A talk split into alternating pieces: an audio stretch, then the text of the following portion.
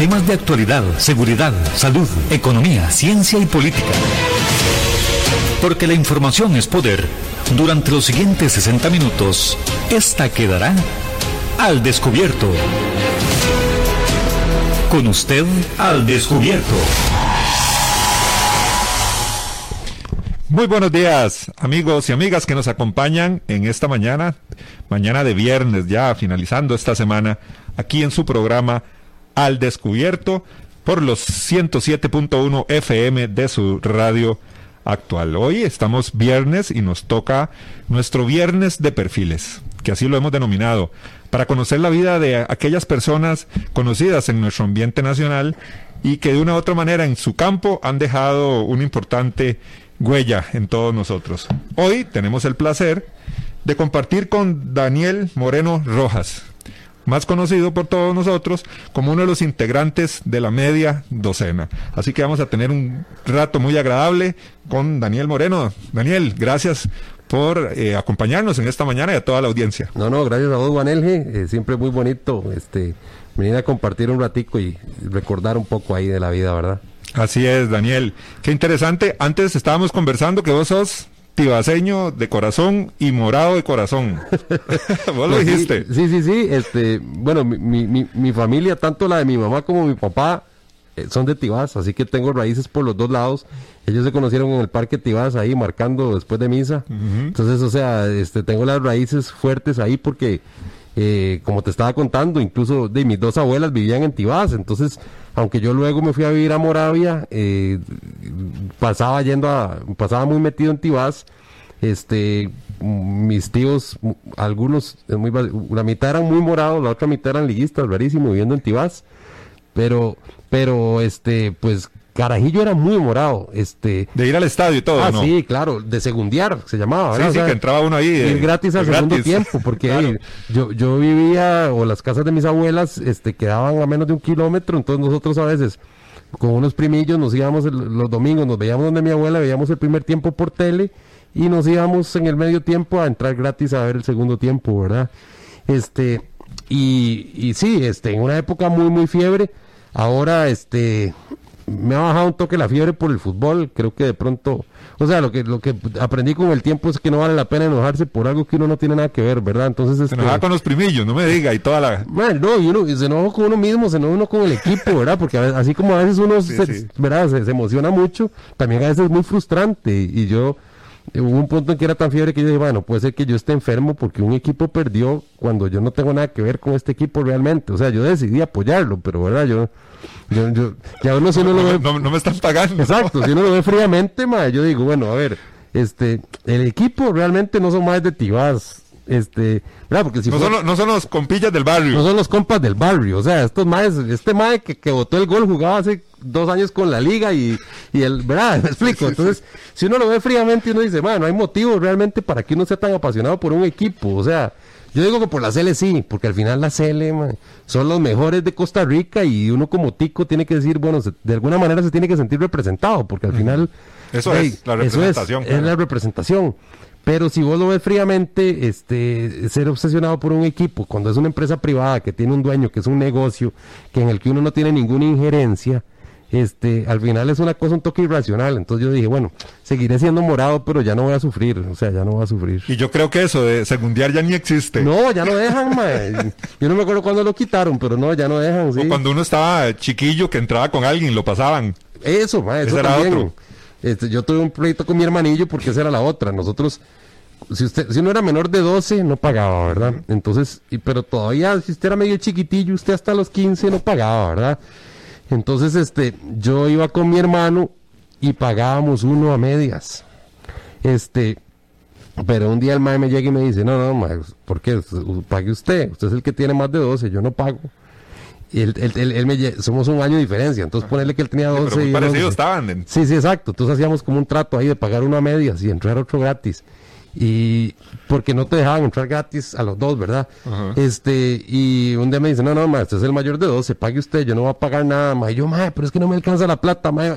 Y por eso es el único pleito que yo he tenido en la vida con mi hermano, ma. Terminamos agarrándonos a golpes y todo. No, hombre, Porque fue- yo fue quería ir a ver esa prisa, ma. Y mi hermano quería pagar los, no sé, 800 pesos que teníamos que pagar cada uno para entrar, weón. Bueno, esos son, esos son anécdotas buenísimas de ahí. Bueno, yo que también soy tibaseño, por eso estábamos con- hablando con Daniel antes del, del programa. Sí, esas son anécdotas que tiene uno ahí de, jovencillo, ¿verdad? En el Parque Tibás, la salida de las misas.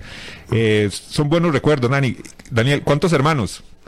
Bueno, nosotros, bueno, tres y medio, digo yo. o sea, este, tengo, tengo dos, dos, dos hermanos, un hermano y una hermana, este, digamos completos y una medio hermana por el lado de mi tata, este, y menor. Entonces, en, en resumen, tengo do- dos hermanas y un hermano. Este, mi hermano muy seguido mío, o sea, nos llevamos año y cuatro meses de diferencia, entonces crecí mucho con él. Mis hermanas las dos sí son menores porque a una le llevo ocho y a otra quince. Pero sí, este. eh, muy bonito eh, la infancia ahí en Tibás, ahora que, que hablas de la salida de mis y todo. Yo tuve hasta una tienda de CDs en, en la cochera de mi abuela en Tibás, cuando vender CDs se podía. Yo puse una tienda de CDs en la cochera de mi abuela, que quedaba 75 al norte de la municipalidad. Este, un día se me ocurrió. Por ahí que- está el Banco Popular para que... Ah, casi a la par del Banco Ajá. Popular. Este, ahora mi hermana tiene la clínica, ahí si van a ver el rótulo, dice Clínica Elisa Moreno. Entonces, en la cochera de, la, de lo que ahora es la clínica de mi hermana, que era la casa de mi abuela, mi abuela no tenía carro. Y yo un día le dije, hija, mami, mami, ¿será que yo puedo hacer un negocio ahí en la cochera de mi abuela? Y me dice, ay, si usted consigue la patente. Y la verdad es que conseguí una patente y abrí una tienda de CDs ahí. Y entonces yo me iba, descubrí que la mejor manera de publicidad en Tibás era imprimir volantes y, y ponérselos en los vidrios en misa 7 del domingo. Entonces yo me iba, y- porque un volante a veces vos lo das y no te lo recibís, pero si lo pones en, en el parabrisas del carro y la gente tiene que llegar a quitarlo. no le queda otra. Sí, exacto. ¿no? Entonces yo llenaba los parabrisas del carro, pra, pra, pra, de todas las promociones de CDs y de ahí multiplicaba las ventas. ¿Y, y CD de qué? De todo, Música, de música, de películas. música, no, de música, de música en la época en que esa vara todavía se vendía. Resulta que un tío mío este, trabajaba en Dideca, distribuidora de discos de Centroamérica. Él era eh, el, gerente de ventas de ahí. Y un día yo le dije, tío, a mí me pueden vender a precio de mayorista. Le dije, me voy a comprar unos CDs más baratos. Me dice, sí, claro, venga, ma, escoja. Y veo yo la cantidad de discos buenísimos que tenían. Y yo siempre he tenido el chip del negociante. Entonces le digo yo, tío, y una pregunta. ¿Yo puedo comprar discos de aquí para vender? Y me dice, claro, hasta le hacemos una cuenta crédito, usted se lleva los discos y los paga el otro mes. Y Tiene un mes hasta para venderlos. los ojos se le chispearon, Ah, yo, uno. yo salí de ahí con 30 discos en una caja y yo me fui para la universidad y, y a donde mis primillos y a todo el mundo le vendí los discos. Entonces, este, cuando vi que eso era negocio, yo dije, no, esto lo tengo que hacer en un establecimiento. Entonces ahí fue donde puse la tienda en la cochera de mi abuela. Y la tuve por cuatro años hasta que ya la piratería nos mató las ventas de discos. La competencia ma, Se ilegal. puso dura la vara, sí. Un saludo a don Radón Ariete, también para Gustavo Martín Fernández. Por ahí está Edgar Antonio Rojas, por ahí está también don Guillermo, a quien enviamos un cordial saludo. Nuestro amigo Julio nos consulta. El que no conoce esa voz no es tico. Con más de 12 entraba gratis. Yo creí que era demasiado honesto. A la pucha, oiga, ahora sí, papá. Tiene razón, tiene Lo razón. No dígale que yo me hice honesto más como 20 años después de Después de, que le cer- Después de que le cerraron el negocio de los CDs. Exacto, exacto. No, no, verdad que vacilón. Eso está, eso está 100% en el ADN de los ticos y es vacilón porque, porque lo vemos normal, pero, ¿verdad? Eso es una, mu- una cosa muy interesante que yo siempre comento. Que como ticos nosotros vivimos criticando que al gobierno y a, y a toda la corrupción y todo. Y yo siempre digo, madre, la corrupción está en nuestras venas. O sea, hasta que, hasta que como cultura nos demos cuenta que ese tipo de varas que a uno le parece más bien una, una idea muy viva, ¿verdad? Eso es lo que, lo que llamamos el vivazo, tico, que El uno lo tiene en la sangre. Madre, desde que uno es carajillo, todo el mundo es, ah, este, madre, vea, hagamos este toque. Usted va y le paso el sello, ¿verdad? La salida del baile y pra, o "Ay, yo me voy a ir a hacer fila y luego usted llega y lo colo en la, ¿verdad? Esa sí. vara está en, en el ADN de nuestra cultura. Y entonces uno no puede llegar y luego criticar a los, que los gobernantes sean así, cuando realmente todo lo tenemos en la sangre. Y, y para cambiar esa vara te- te- tiene que ser un proceso largo ahí de, de concientizarnos de que eso está mal. Dani, en eh, Daniel, ¿en cuál colegio estuviste?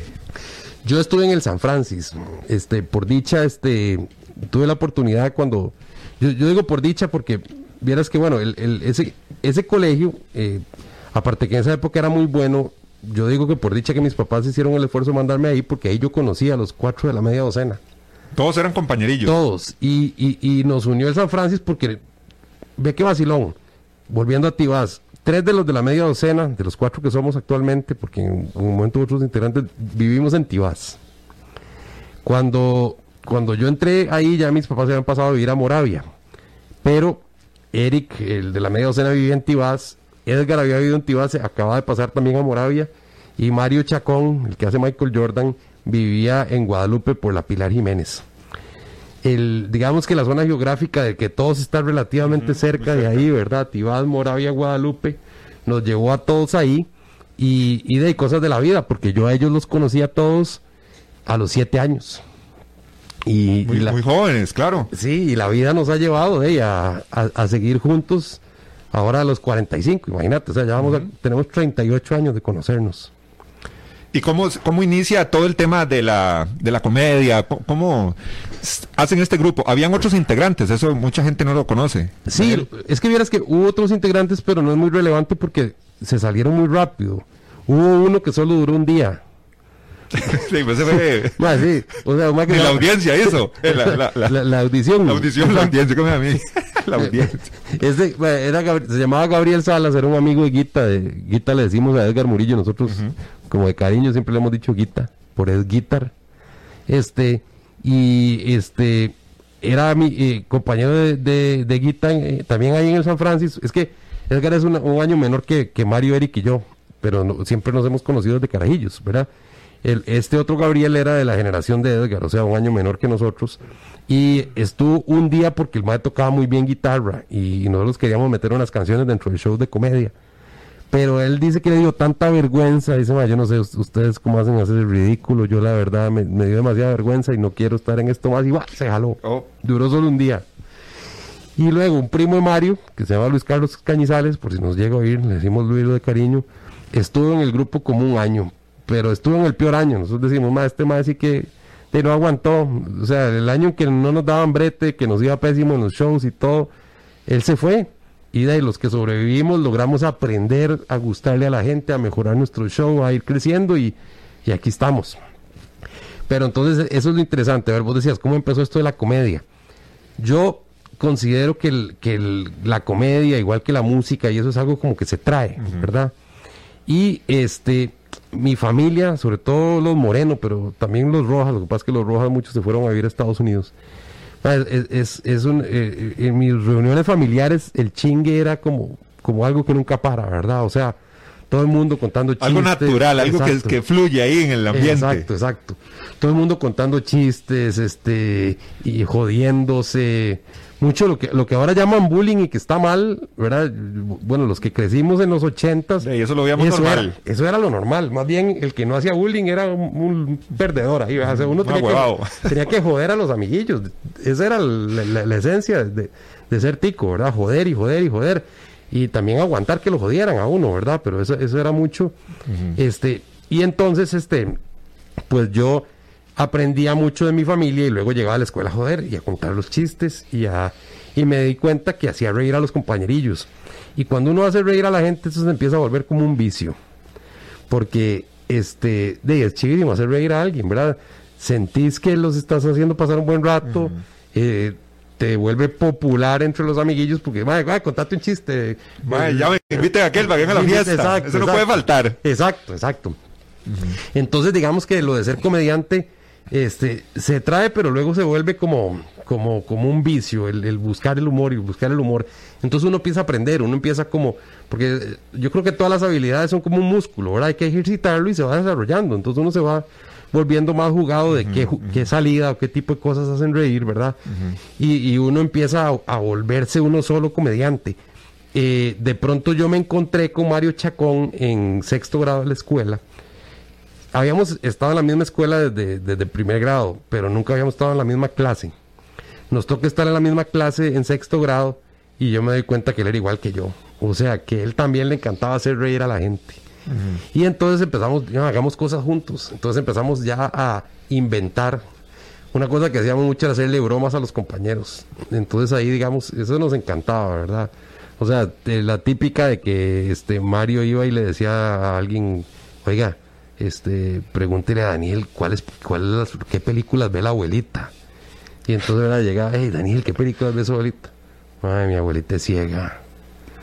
Y entonces, ¿verdad? Y de ver a la persona congojadísima irse a perseguir a Mario y reclamarle, y luego llegábamos los dos y nos los moríamos de risa en la cara, ¿verdad? Y nos dimos cuenta que esa vara era súper divertido y que los dos nos encantaba, ¿verdad? Como, como actuar y vacilar y agarrar. Luego, este, los- Mario era herediano, toda la vida ha sido herediano. De hecho, él sigue siendo súper herediano de que vaya y cuando Heredia es campeón se va en el bus de la marcha con el equipo y todo, ¿verdad? Porque es amigo todo el mundo. Ah, sí, sí, sí. Él, él sí siguió, que digamos, más de más, más fiebre del fútbol de lo que yo, yo yo sigo siendo morado, pero ya soy, yo sigo soy morado light, lila, casi. Desteñido. Exacto. Pero ese más sigue siendo así, este, rojo amarillo a morir. Y entonces empezamos a vacilar, este, hacíamos, eh, le pusimos apodos a todos los jugadores, unos apodos bien vulgares que rimaban. Pues, claro, ¿verdad? uno cuando tienes eh, 12 años. Imagínate, estamos hablando de 12 años. Sí, lo que le encanta es el humor vulgar, ¿verdad? Porque uno empieza como a descubrir esa vara, sobre todo. Mm, Toda los- esa malicia ahí. Toda esa malicia. Los que somos hombres sabemos que esa vara, cuando uno es carajillo. Los chistes picantes. Exacto, todo eso hace demasiado reír porque uno está como, como retándose, ¿verdad? Y descubriendo toda esa malicia, exacto. Entonces, bueno, la cosa es que nos dimos cuenta que nos gustaba y eso nos llevó allá en el colegio montar un show que presentábamos enfrente de los compañeros. Pero ahí, ahí, eh, estaba Mario y, y el resto de los... De... Primero estábamos solo Mario y yo, Ajá. luego resulta que nos dicen, "Ma, ustedes son demasiado buenos, ¿por qué no lo hacen en el show de variedades del colegio? Entonces a los 16 años ya mon- quisimos montar algo más pro para presentarlo frente a todo el colegio y queríamos meter un, un par de canciones. Entonces le dijimos a Eric, Eric eh, toca piano, él toda la vida toca, estaba, desde que éramos carajillos él iba a la Universidad de Costa Rica a clases de flauta dulce y piano porque él tiene un oído musical súper dotado y, y la mamá era profesora en la Universidad de Costa Rica, entonces lo metió a los cursos. él vieras que ahí, o sea, él, eh, había gente muy talentosa que hoy, en día es famoso. Él fue compañerillo de Luis Montalberte el de Gandhi, de Luis Alonso Naranjo de Scats. O sea, yo no sabía que existía eso y que ahí este, la UCR cultivaba esos talentos. La cosa es que entonces Eric, eh, como era este tan buen pianista, lo metimos, pero como músico. Hicimos nuestro primer show.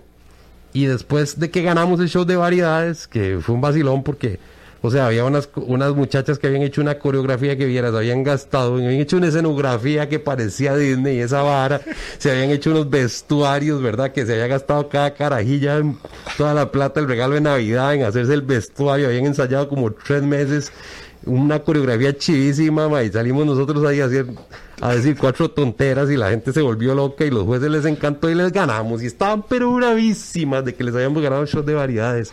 Hasta el escenario de ellas usaron. No, Exacto. eso les faltó. Sí, sí, sí, el escenario, bueno, ni escenario teníamos ni vestuario. Es más, lo único que teníamos es que, este, no, no, ni siquiera. Yo creo que había un chiste ahí en que, en que Mario hacía un, un personaje que era como un polillo y entonces se había puesto una camisa marca Polo porque decía que hasta le habían puesto el nombre al uniforme.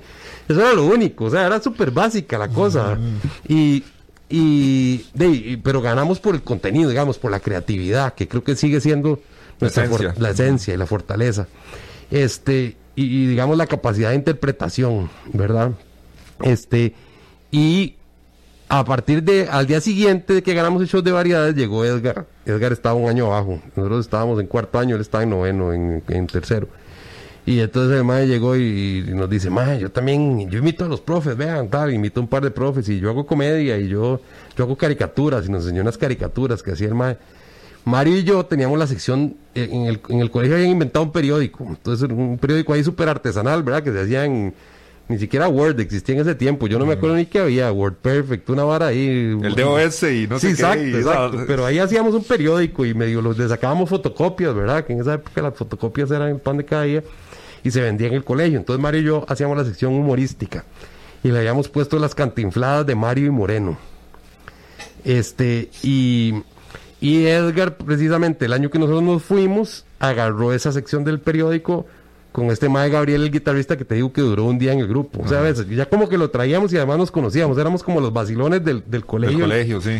Y entonces ya en la universidad, pero en el primer año de la U, este, ¿En cuál universidad? Todos entró- bueno, yo entré a la UCR, Edgar también, Mario se fue, creo que a la UIA a estudiar publicidad, este, pero ya, ya estando todos en la U, un día nos reunimos todos como ahora sí a tratar de hacer algo más serio. Y así surgió el, el grupo, que al principio éramos cinco, porque estaba este Gabriel que se fue, Ajá. y que se llamaba La Media Docena Menos Uno, que, que debutó en el 94. Imagínate, o sea, nuestro primer show fue en el 94, este, una fiesta de Halloween. De hecho, ahorita, el 26 de octubre, cumplimos, este, que serían 26 16. años. 26. 26. 26. ¿Y quién le puso el nombre? Ah, vieras que, bueno, el nombre de hecho a, a- a nosotros, a mí me parecía malísimo porque era larguísimo, la media docena menos uno, ¿verdad? Solo que nos contratan, había un barcillo que se llamaba Bar Dalí que quedaba ahí entre por el automercado de Tibás Moravia, por el límite. Ajá. Ahí donde Hay un centro comercial ahí, creo. hay una hora que se llama Brick House, creo que se llama ahora, que, que ha sido muchos bares y, resta- y restaurantes. Ahí quedaba esa vara, se llamaba Bar Dalí en esa época. Este, frente al complejo Convoy, no Sí, sí. ahí, en, el, ahí. sí, en el puro cruce. En el puro cruce, exacto. Y entonces, este, ahí nos, con- no- nos vieron en una fiesta y nos dijeron, "Mae, son buenísimos, queremos contratarlos, nuestra primera contratación, y no teníamos nombre. Y entonces, de ma, empezamos a discutir, este, no se nos ocurría nada bueno, y al final alguien dijo, mae, somos cinco, la media docena menos uno. Y este Gabriel, que era caricaturista, llegó y dijo, ah, sí, yo hago un logo. Y entonces él dibujó el logo que tenemos hasta ahora, que es un huevo estallado y cinco huevos llorando. Eso es porque era la media docena menos uno, el que Claro. se murió, el huevo Ajá. estallado, ¿verdad? Pero curiosamente luego, cuando el grupo se empezó a llamar la media docena, porque simplemente el nombre era muy largo, el grupo se llamaba la media docena menos uno, pero todo el mundo decía, madre, ¿qué? ¿Cómo va la Sí, media sí, docena? sí. ¿Cómo va la media? No, nunca nadie lo decía completo, ¿verdad? Como pasa. Entonces decidimos acortarlo a la media docena y dejamos el logo igual porque igual aunque un huevo estaba estallado, había seis huevos en el, en el logo y ese sigue siendo el logo del grupo. Y ese primer show, nervios, un montón de gente, ¿cómo les fue? No, había un montón de gente porque era fiesta de Halloween, imagínate, iba todo el mundo, tocaba un grupo musical, este, que creo que se llama La Cuadra, pero no, creo que ahora ya no existe, pero es que por ahí tenemos el recorte del periódico guardado todavía. Sí, no, no nos fue mal, no nos fue mal. Uno siempre cuando, cuando hace sus primeros shows se equivoca en algo, o sea, se equivoca en que hace el show muy largo o se equivoca en que mete alguna vara muy mala que luego quita, ¿verdad? Porque es- es- eso es mucho prueba y error, la, la comedia. Este, pero digamos que para debut no- estuvo muy bien. Además, eso, eso es una vara muy, muy bonita de, de empezar con un grupo cuando uno es jovencillo, que es que todos los amigos van y le hacen barro a uno, ¿verdad? Y nosotros todos teníamos 19, 10 entre 18 y 19 años, entonces de ahí, todos los amigos de uno están con ganas de ir a bares, de ir a fiestas, de eso, entonces de ahí uno le avisa a todo el mundo y... Vamos a donde están aquellos. Exacto, exacto, y entonces ahí llegaban, con solo que vos ya tengas cinco compas aplaudiéndote a la par y riéndose, ya, te, ya sentís esa confianza, ¿verdad? Y, y, pero, pero yo creo que el primer show realmente no era muy bueno, man. Uno aprende, o sea, el humor es algo que sí que sí se aprende. Y, y, y, y lo bonito es eso, que, que el público a uno le va dando como la retroalimentación de qué es bueno y qué es malo, y entonces uno mismo aprende, y luego ya está Lo que le gusta a la gente, ¿verdad? Sí. Y luego ya uno hasta sin público puede hacer un mejor humor porque ya aprendió. Pero vieras que yo a todos los que a los que quieren hacer comedia yo les digo eso, vea, usted no puede pretender hacer comedia sin primero aprender qué le gusta a la gente y cómo reacciona la gente a las diferentes cosas. Porque vos sabes, pasa mucho, por ejemplo, hay en Costa Rica hay como cinco personas que han hecho películas de comedia y han escrito el guion sin ser comediantes. Y yo digo, es que eso no puede ser. O sea, ¿cómo usted va a hacer una, una película de humor si usted no sabe, no, no entiende el oficio del Claro. humor? ¿Verdad? Este, tiene que mínimo asesorarse. O sea, usted puede tener una idea, vacilona, pero, pero busque comediantes que le... Incluso en Estados Unidos eso hacen mucho, ¿verdad? O sea, se escribe mucho en equipos, que es algo que uno no sabe. Eh, o, o, por ejemplo, hay mucha gente que no sabe que un stand-upero famoso, un- era un- alguien de monólogos como Adal Ramones, él no escribe sus monólogos. Él tiene un equipo de guionistas que le escriben los monólogos. Él puede aportar sus ideas, pero él no los escribe solo, él solo los interpreta. Este, lo que él presentaba en otro rollo, él tenía un equipo de cinco Sí, escritores. ahí se- siempre se había varias gente ahí con Sí. él que lo... Exacto. Y la media docena creo que también esa ha sido una cosa de sus fortalezas. Eh, nosotros mismos, como somos cuatro, nosotros mismos somos un filtro. Yo digo un chiste y es muy malo, los otros tres me vuelven a ver como mal, olvídese. Y- Olvídese de eso. Exacto, y ese no va. Este, y cuando alguien dice algo y los otros tres se ríen, uno dice, ah, no, este fijo va. Este, y, y nosotros mismos somos el filtro. Pero cuando alguien quiere hacer comedia sola, le digo eso, ocupa retroalimentación. Idealmente del público, aunque sea un grupo de amigos, siente cinco amigos en una mesa y si usted quiere hacer stand-up, hágales el show y vea que si funciona o no, antes de mandarse en un bar con mil personas de enfrente, ma, que le sirven y, y usted quede deprimido por toda la vida. Porque Y ya quedó traumado y nunca más. Exacto, exacto, porque a todos nos va mal en algún momento. Siempre hay algún chiste malo que uno tiene que cambiar, pero se puede aprender, se puede aprender. Un saludo para Víctor Chinchilla, que está ahí haciendo su reporte de sintonía, para Royal Pizar, que siempre, todos los días, nos eh, sintoniza desde New Jersey, don Royal Pizar, un saludazo. También Javier Sandoval, que dice, muy bueno, la media docena, saludos desde Tres Ríos. También Niel desde, o a través, perdón, de el WhatsApp de su programa Al Descubierto. Lo justo es lo correcto, una frase muy profunda y de mucho mucho valor, nos dice.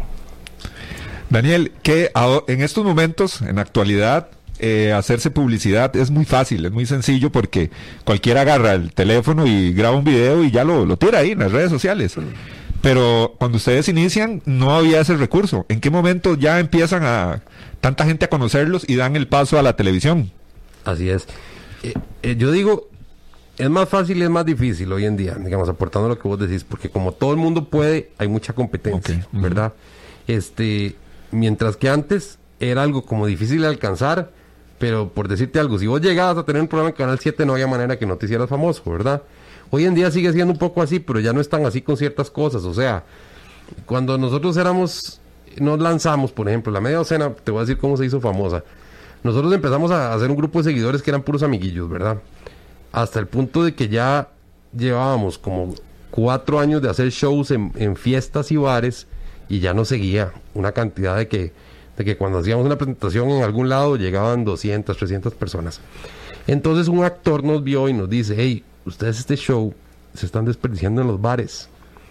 Es, es como un show que hay que ponerle atención y la gente ahí está tomando guaro y o quiere oír música o quiere bailar o quiere ligar. La gente a los bares no va a ponerle tanto atención a un texto. Lo de ustedes es el teatro. Nos dijo un actor que se llama Alex Campos. El flaco Campos, que por cierto luego lo, hemos metido a actuar en las dos Michael Jordan. Eh, primero porque es muy buen actor, pero en segundo lugar porque le tenemos mucho cariño, porque digamos que él fue el que nos llevó a dar ese paso. Y él nos dijo, vea, yo voy a, conseguir el teatro y vamos a presentar un día en el Lucho Barahona. Y él negoció que nos alquilaran el Lucho Barahona, consiguió un patrocinador que pagaba el, el, el teatro y salió un anuncito así de esos chiquititos que salían en la sección. Yo no sé si todavía los teatros lo hacen porque ahora ya yo ni veo el periódico impreso, pero ¿te acordás que había una, una parte como con los cuadritos del cine, pero que eran del teatro, Ajá. ¿verdad? Claro. Este, entonces ahí pusieron el loguillo de los cuatro huevos y decía la media docena, un vacilón, no sé qué. Llegaron como 50 personas, pero les encantó.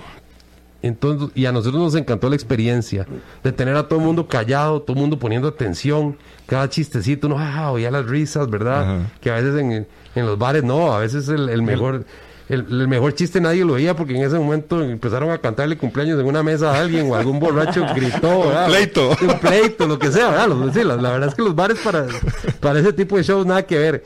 Y entonces, este, dijimos, ah, no, esto hay que hacerlo más. Entonces nos mandamos a alquilar el, en el Centro Cultural en San Pedro. eh, nos dijeron, ahí alquilan un teatro muy bonito, se llama el Teatro Eugene O'Neill. Entonces lo alquilamos, ahí acaban 314 personas, pero ahí sí estábamos pagando nosotros de nuestra bolsa el alquiler y dijimos, bueno, man, 314 personas. En ese momento este, éramos tres porque Eric era músico invitado, él no era, digamos, parte de la sociedad. Entonces, este, los- Edgar Mario y yo dijimos, bueno, 100 entradas cada uno, si alguno no la vende, salado. La paga. Sí, exacto. Y empezar uno a llamar a toda la familia, a todos los compas y de verdad llenamos el teatro a puros amigos. Y hicimos un show y dijimos, ah, no, esto es, esto es lo nuestro. O sea, teatro lleno de gente riéndose es un sentimiento que uno no se imagina lo chiva que es, ¿verdad? Y entonces, lo bonito fue que esas 300 personas les gustó tanto el show que se empezó a regar la bola.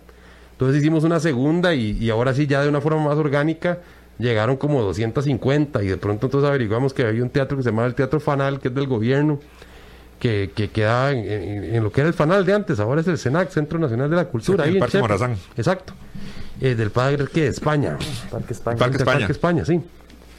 Este, ahí empezamos a hacer el show, este, y, y se llenaba la gente, o sea, no cabía, o sea, fue un fenómeno rarísimo. Empezó a, lleg- a llegar mucha gente y entonces ahí fue donde dijimos, bueno, vamos a hacer una gran apuesta. Vamos a ir al Melico, que es el teatro más grande de este país, caben mil personas. Y vamos a, pagar una página en La Nación. Eran, eso es lo que te digo que eran otros tiempos. Ahora no hay ninguna publicidad que te pueda resultar como nos resultó a nosotros esa página en La Nación.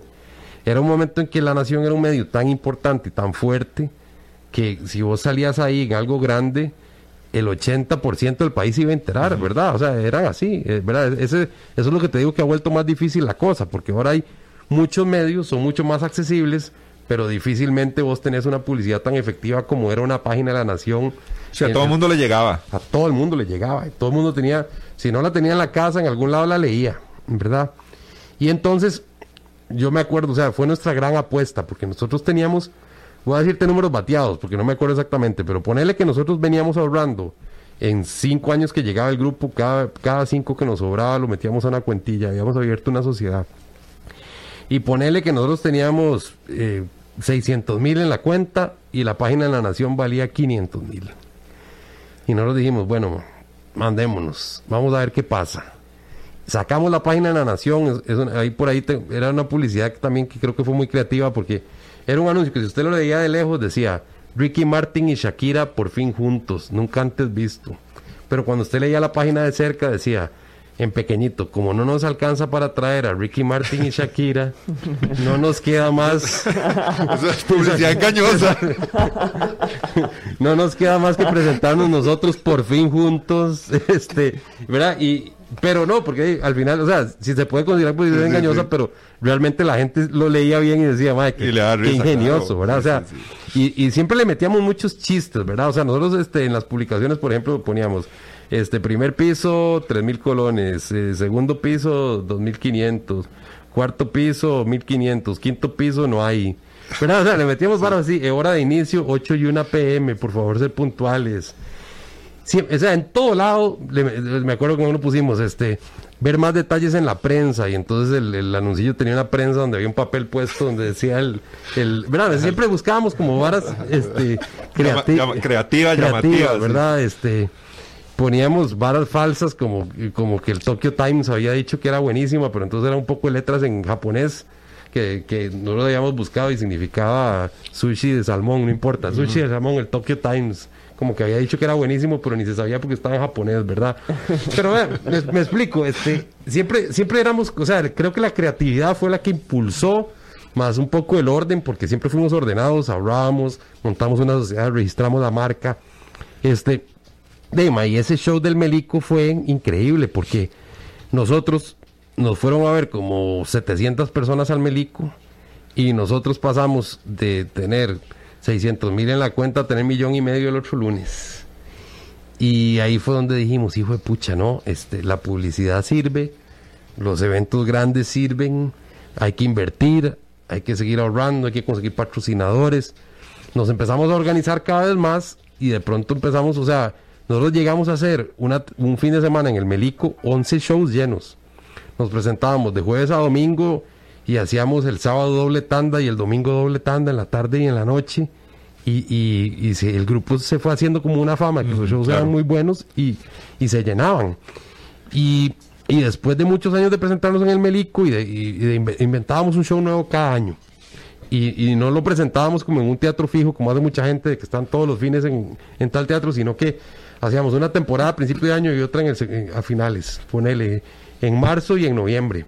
Pero ahí le invertíamos, ¿verdad? Entonces, buena plata en publicidad, ya nos empezó a apoyar también la radio, este, la televisión, a veces nos daban canjes, así.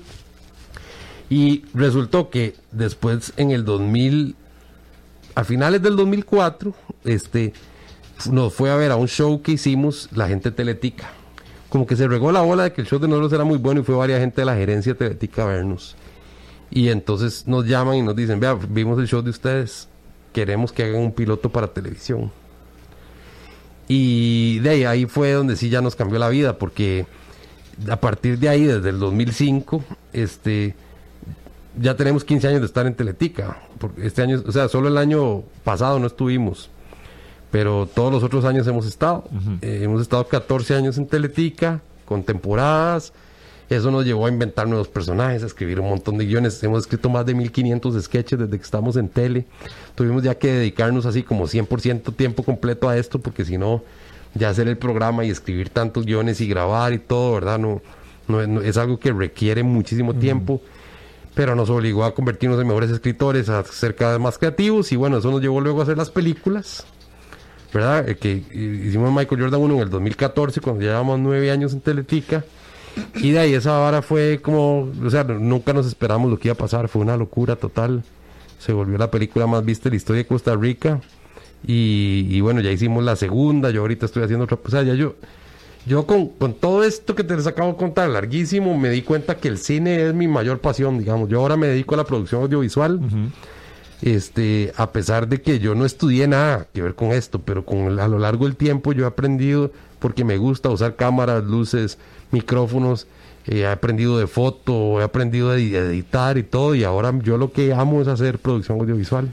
Daniel, y el tema de la película, ¿cómo, cómo se da la oportunidad? ¿Quién la dirigió? y quién- ver. eh, la- El guion, todo esto. Sí, ven, eh, hubo como un pequeño boom del cine nacional que, que empezó como en el año 2000, creo, por ahí, no sé. Este, cuando, no, para- 2010, perdón. Cuando lanzó Esteban Ramírez la película Gestación, de pronto a él le fue muy bien. Este, y luego salió Hernán Jiménez con El Regreso. Y también le fue muy bien. Entonces yo, precisamente nosotros conocíamos muy bien a Hernán porque Hernán Jiménez había sido director del show de la media docena en tele. Él fue director de nosotros dos años y ahí nos hicimos muy amigos de él.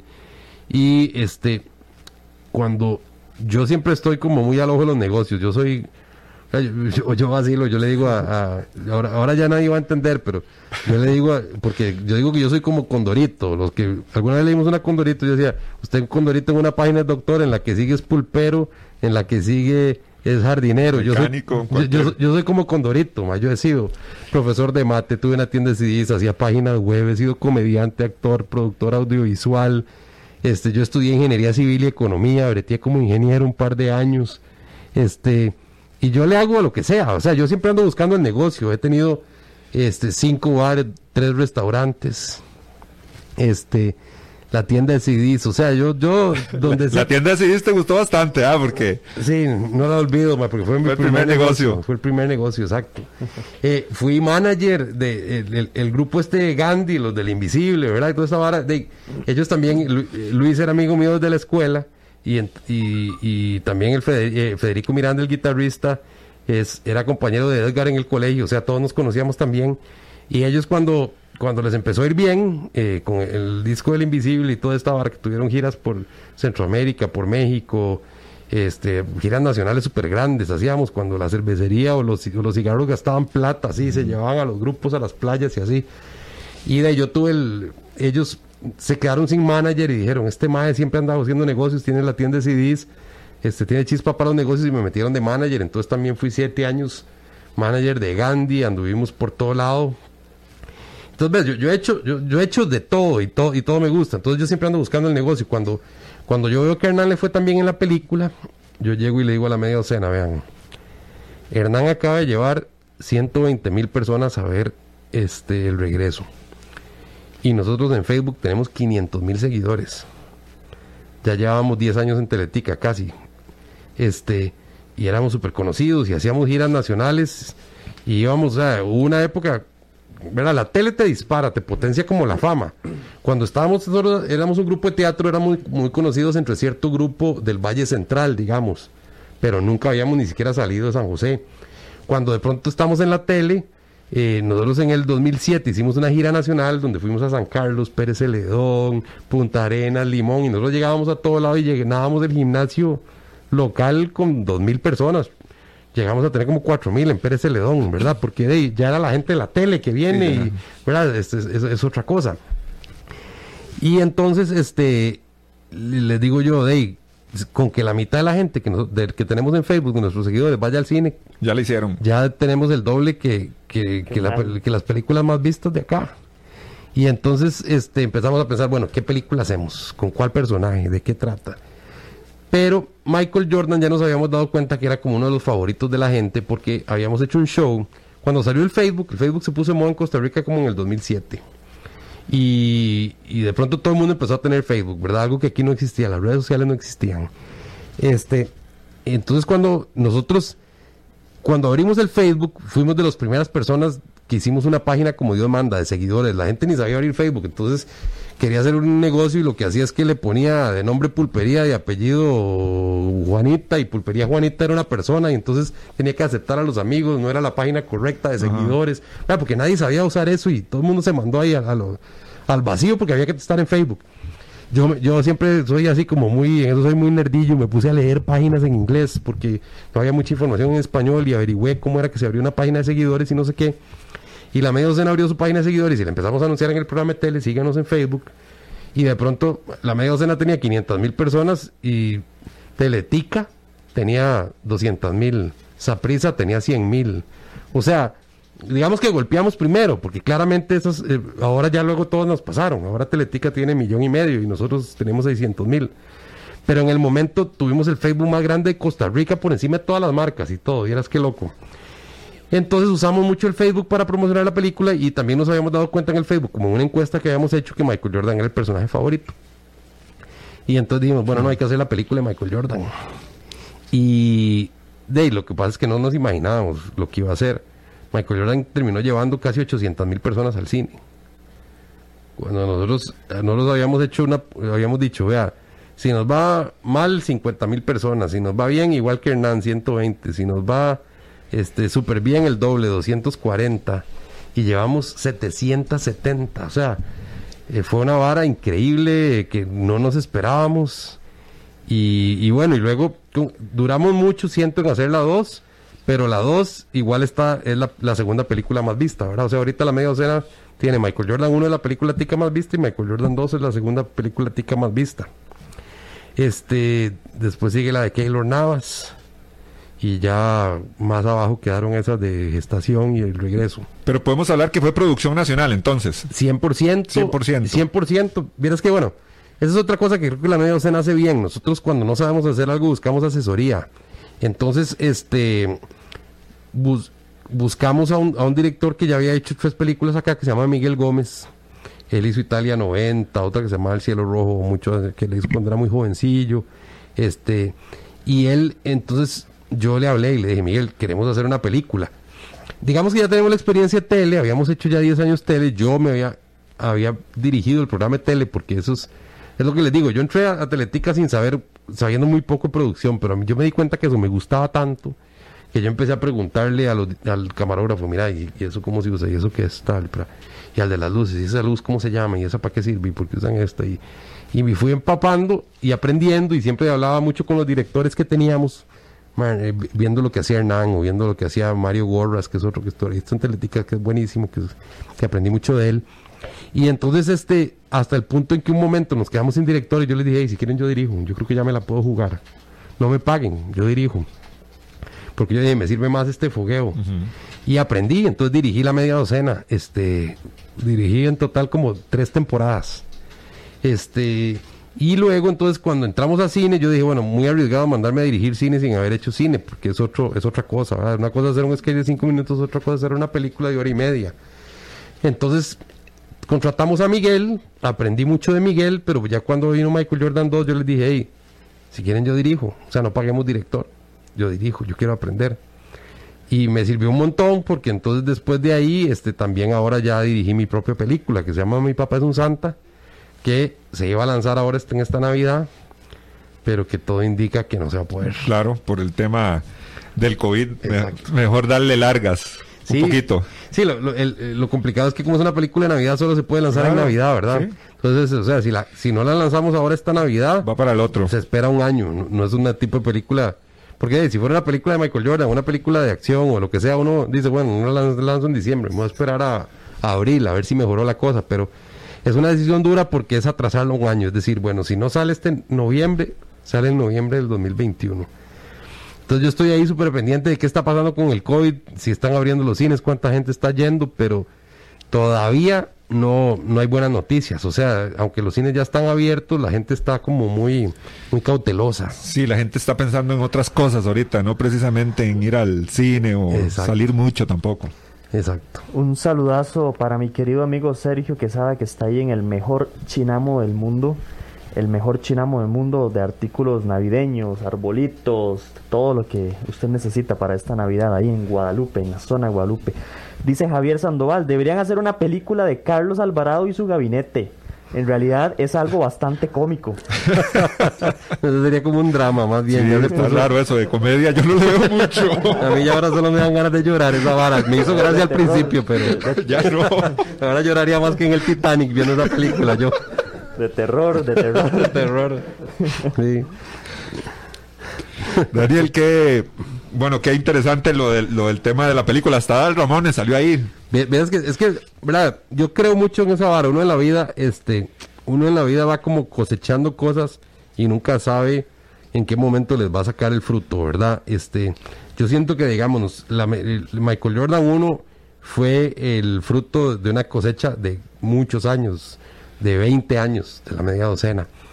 Que, que esa película, porque alguna gente nos decía, pero ¿cuál que usted que fue el secreto del éxito? El secreto del éxito fueron como mil secretos, ¿verdad? Porque fue qui- eh, 10 años en televisión, eh, 20 años haciendo comedia, aprendiendo de la gente y del público cómo se hace reír, eh, 8 años desarrollando el personaje Michael Jordan, que ya era muy querido por la gente, este muchos años ahorrando plata porque la película la pudimos financiar nosotros mismos. Digamos, cuando nosotros dijimos, este, nosotros siempre habíamos guardado plata, siempre guardábamos como para hacer un show de teatro, ¿verdad? Porque todos los años lo hacíamos y eso requería eh, siempre una inversión inicial, ¿verdad? Que reservar el melico, que pagar los anuncios y obviamente luego por dicha, y si el negocio salía bien, la plata volvía y ahí seguíamos, este, pero nosotros, este, decidimos en su momento, bueno, no hagamos teatro, hagamos una película ga- gastemos eh, un presupuesto que teníamos ahí guardado para algo grande algún día en eso.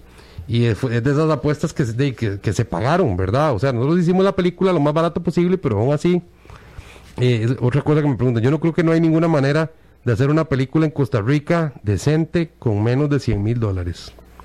Para que la gente se dé una idea del montón, o sea, de lo que vale una película. Porque es mucha gente involucrada, ¿verdad? Cuando vos ya analizás y decís, pucha, hay 30 actores, que, que- eh, tre- un mes de grabación, solo darles de comer a todos, eh, solo pagarles, aunque sea 20 mil pesos diarios a todo el mundo, ¿verdad? o sea, porque aquí eso es una gran ventaja, que hay mucha gente que... Nosotros hemos ido ca- cada película subiendo la, la cantidad de plata que pagamos a los actores, porque nosotros mismos somos actores y decimos, manda huevo que no le paguemos bien a un oficio que es tan duro en este país.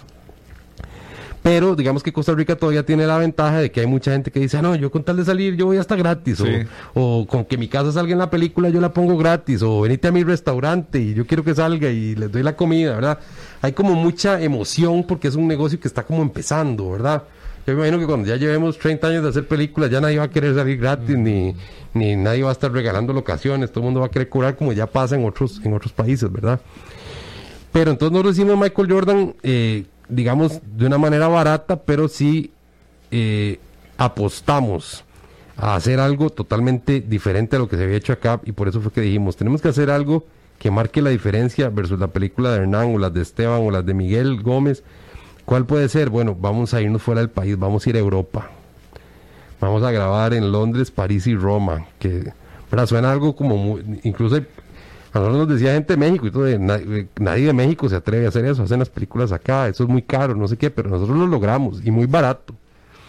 Muy barato porque de, nos fuimos, eso sí, a dormir en hostales donde dormíamos todos en camarotes en un cuarto de, de seis personas, este, con baño compartido, viajamos en tren o en metro, nosotros mismos andábamos jalando los chunches, este, salíamos del cuarto del hotel ya con el disfraz puesto, con el micrófono puesto adentro, ¿verdad? O sea, fue, fue, fue como una mochileada grabación, digamos, esa Mi- vara. Michael Jordan en verdad andaba mochileando. Exacto, exacto. Y, y, pero, pero fue muy bonito porque creo que logramos hacer algo este, muy diferente, que a la gente le encantó. Y, y de ahí sí, este, tuvimos apoyo de algunos patrocinadores, pero los patrocinadores no nos cubrieron ni el 20% de los costos de la película. Este, pero por suerte, de ahí, de nuevo nos fue muy bien y, y ya para la 2 sí tuvimos mucho más apoyo y patrocinios y- y sentimos que es un negocio que, bueno, esperemos que el COVID nos deje en paz y nos permita hacer la 3, ¿verdad? Porque realmente nosotros teníamos pensado este año empezar a, a producir la 3, pero con este año tan complicado y sabiendo si los cines van a volver a hacer negocio o no, se, se- se complica el panorama para el cine. Daniel, ya para finalizar, porque el tiempo, el tiempo nos gana, es muy poco tiempo para hablar de, de tanta historia. Siempre eh, les hacemos una serie de preguntas al invitado en relación a temas un poco sociales, un poco polémicos, y la idea es lanzarte la pregunta y que la conteste lo más rápido posible, así sin pensarlo mucho. Igual no, no estás obligado a, a contestar ninguna. Entonces iniciamos. El aborto, ¿qué te parece ese tema? Complicado, Presidente Carlos Alvarado.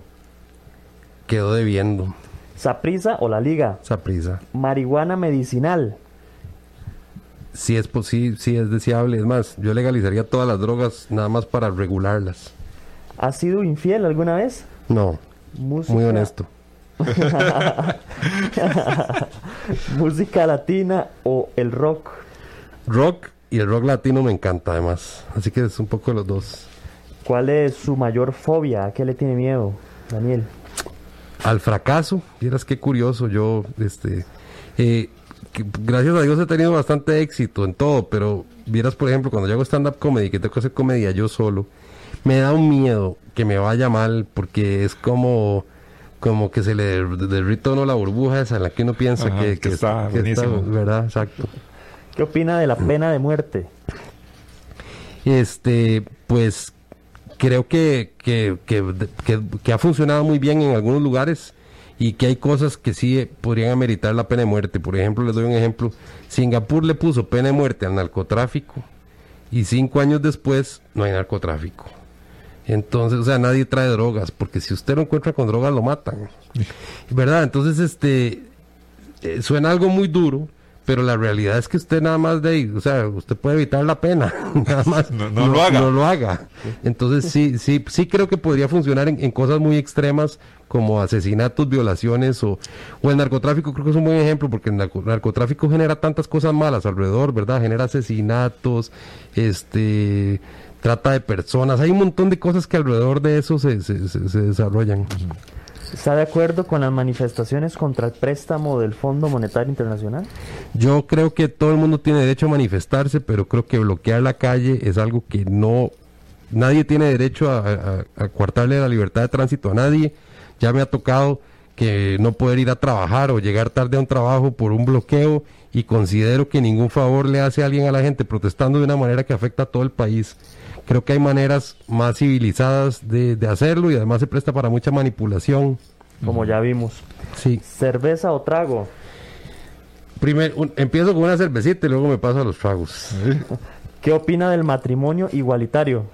Me parece perfecto, me parece que no le afecta a nadie, este, ya eso quedó atrás, creo que ya ni siquiera es tema de discusión y vean todo el escándalo que hubo y todo como las elecciones pasadas se, se, se dividió tanto el país por eso y ahorita eso ya está sucediendo y a nadie le afecta. ¿A qui- ¿A quién le ha afectado que alguien se case? ¿Mayores o menores? Los mayores, ¿o para qué? Ahí, para lo que sea. Ah, no, o sea, mayores de edad, menores que yo. Está, bien. está bien. Sí. Claro, may- claro, mayores de edad que quede claro. Eh, Canal 7.